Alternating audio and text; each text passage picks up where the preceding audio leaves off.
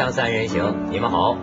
看见今天这个局面，老观众会认为我们把几年前的一备份节目拿出来播了。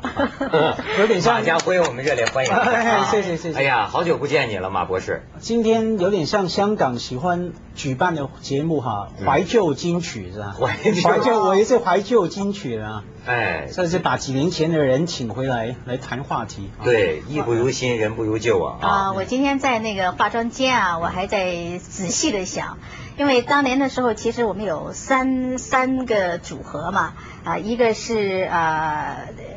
我跟郑佩芳你跟郑佩芳，嗯然后是这个张坚庭和这个李纯安，李纯安，你看连人家名字都不记得。是啊，所以说老公所以说的女人就是这我跟样。你讲，女人没良然后想了半天，我忘了我跟谁搭档了。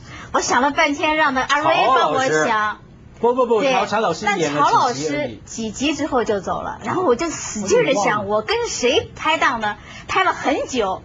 结果还是我们导演回去查资料，查回来说，哦，他说你跟那个梁文道，啊不不不，梁文道是后期。但是你说梁文道是我离开左右哈，那时候梁文道梁文道还是马博士介绍给我的。那我问你。我还经常说一个话，的网站也有写，就是啊。我为了梁文道挨窦文涛的话啊。的骂，对不对？啊？怎么你为了？有啦，我记得记得吗？我把梁文道介绍进来，啊然后跟梁呃窦文涛吃饭见了一次面，然后吃完饭以后呢，窦文涛就打电话骂我，啊。马家辉梁文道长这个样子呢，还介绍给我，坏了，文我说道被是吧杀了，我闻到对那对我就说啊，你试试看嘛。能闻到是我很少看到的神童嗯啊，那个学识学习渊博，口才好，果然后来就红了嘛。对，所以真是思想要与时俱进。现在是丑星当道，越丑越红。那个时候我真骂他，我说梁文道，这这长这个模样的人能在电视上出现吗？结果他那模样还特别受欢迎。哎而且一看难忘你啊，所以哎，说起反而来最后把我们的真正的当年的帅哥马家辉给挤走了。让我告退告退。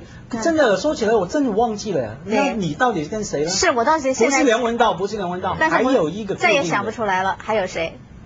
就是你了，就是你了。我跟郑佩芳啊，我跟郑佩芳，你跟两个女人都配过，是吗嗯啊那很好 好，那今天这个马博士，这马哥是香港大才子，跟咱们观众介绍一下哈。而且马博士呢，他好像目光经常是胸怀两岸三地，所以对台湾的情况有研究。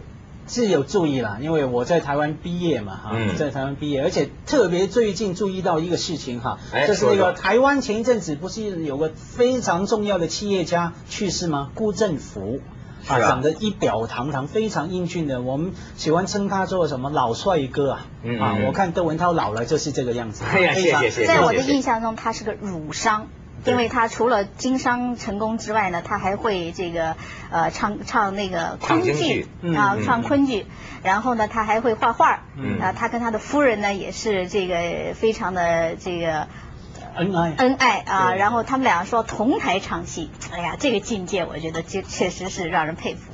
对，反正他一句话，他就是女人的偶像嘛，哈。那最近有个新闻，为什么我特别对这个新闻有感觉呢？因为顾振甫先生去世的时候，哈，我很不服气，我身边的所有的台湾的女性都哭了，然后觉得这样一个老帅哥哈，嗯然后看他所有的生平的形状传记，都说他怎么个恩爱哈，嗯对家庭的忠心接第一个，对还有社会事务的关怀，对艺术的喜爱哈。嗯那这样我就很不服气嘛，你知道，我看文涛可能有这样感觉，当你听到一个女人称赞别的男人帅，你心里很不，哎呀，这应该是不一样的辈分吧？嗯嗯嗯嗯那当然了，可是呢，还是心里呃暗暗有感觉对，觉。大家都是动物嘛。嗯 对，那不同层次而已嗯。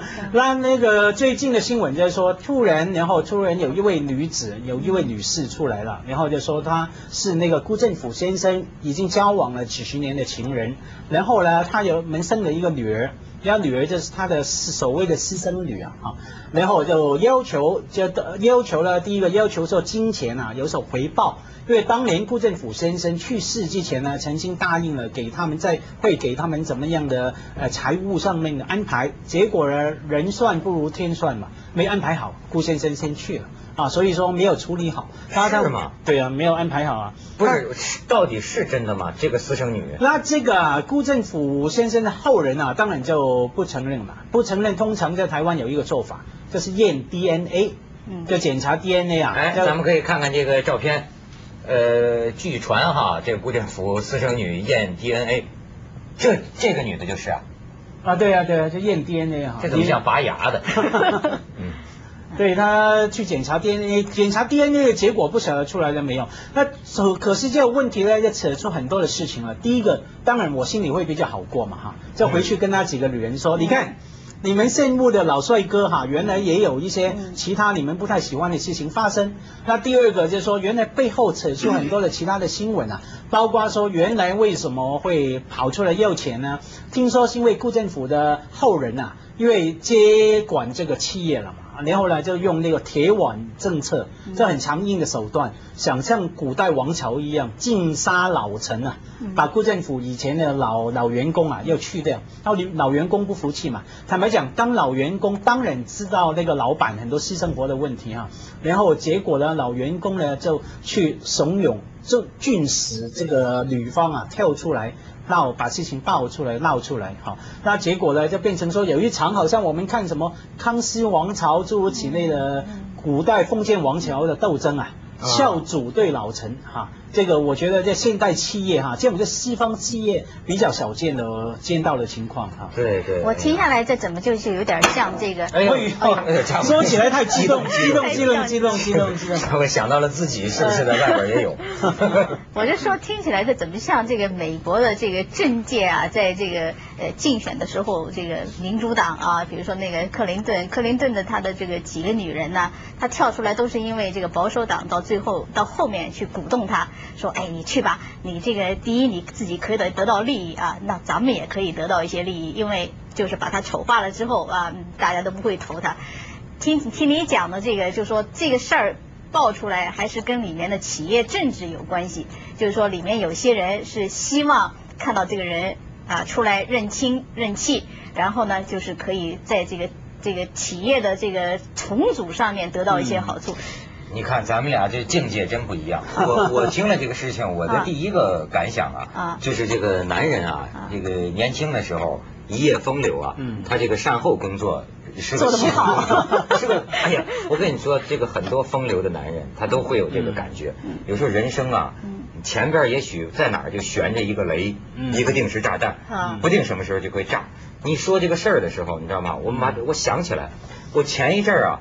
做了一个梦，很有意思的一个梦，是真的哦。啊，但是这个为什么说梦或许是这个人的某种潜意识的表达，是不是啊？也可能是焦虑，也可能是欲望。哎，那看你是做什么。听我这个梦啊，我就梦见啊，啊，我已经白发苍苍，嗯，垂垂老矣，坐在沙发上，好像那个就是也很奇怪，但是大门就在我这个我这个沙发对面，然后门开了，进来一个小伙子。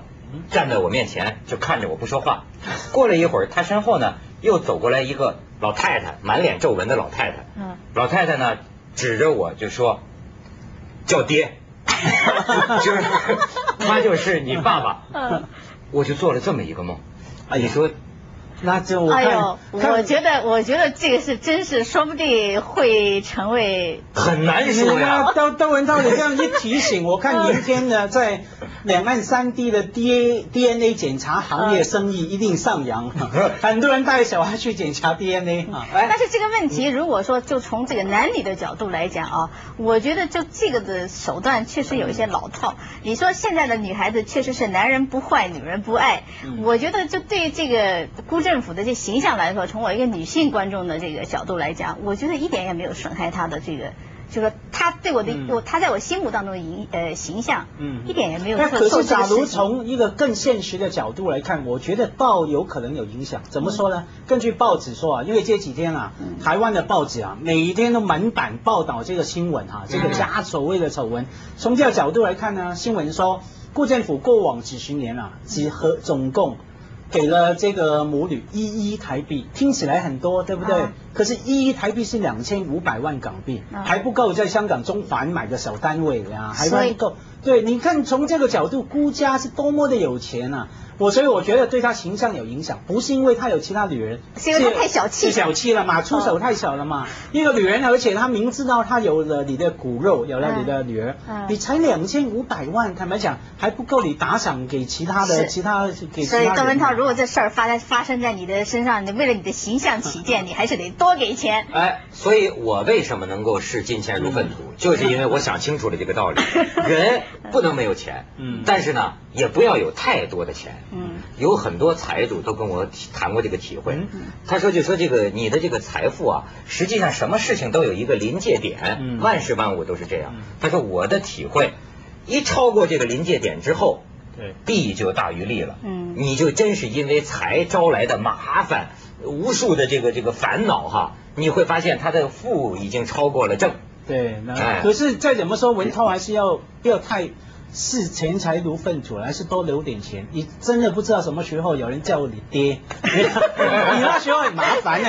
要赔偿的时候没有钱，那更麻烦你。那我没钱就我轮着我跟他叫爹了，没准我这儿子在红了是吧？有钱了，说你我靠着你。对，那我就到他门口乞讨了，忘了你爹了。人家这个私生的爹，人家不知道你没钱了，最可怕是这样的呀。咱们去一下广告，锵锵三人行，广告之后见。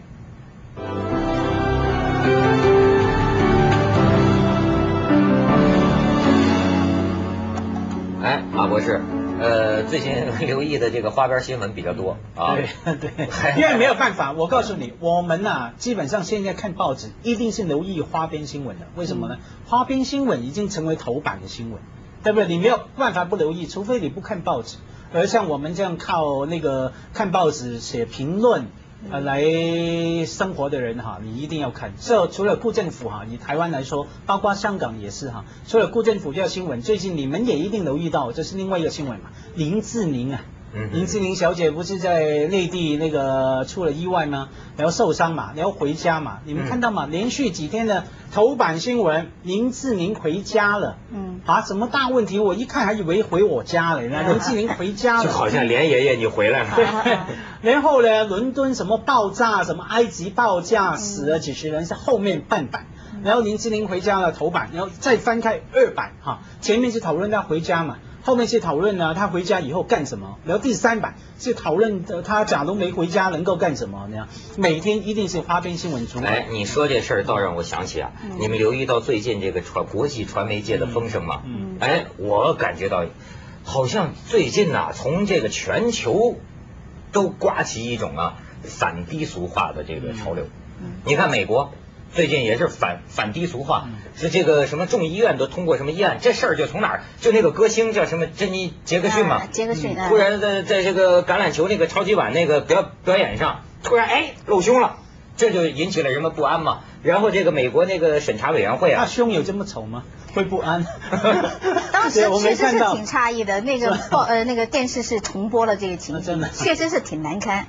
然后在美国，现在这就成了个事儿，嗯，搞到众议院、参议院要通过议案，现在的这个什么委员会啊，呃，你就是任何广播公司敢于播出这种下流节目的，过去的这个罚款额呀，比如说是几万美元，现在上升到五十万美元，弄的这个，你知道有一个美美国有个电视台。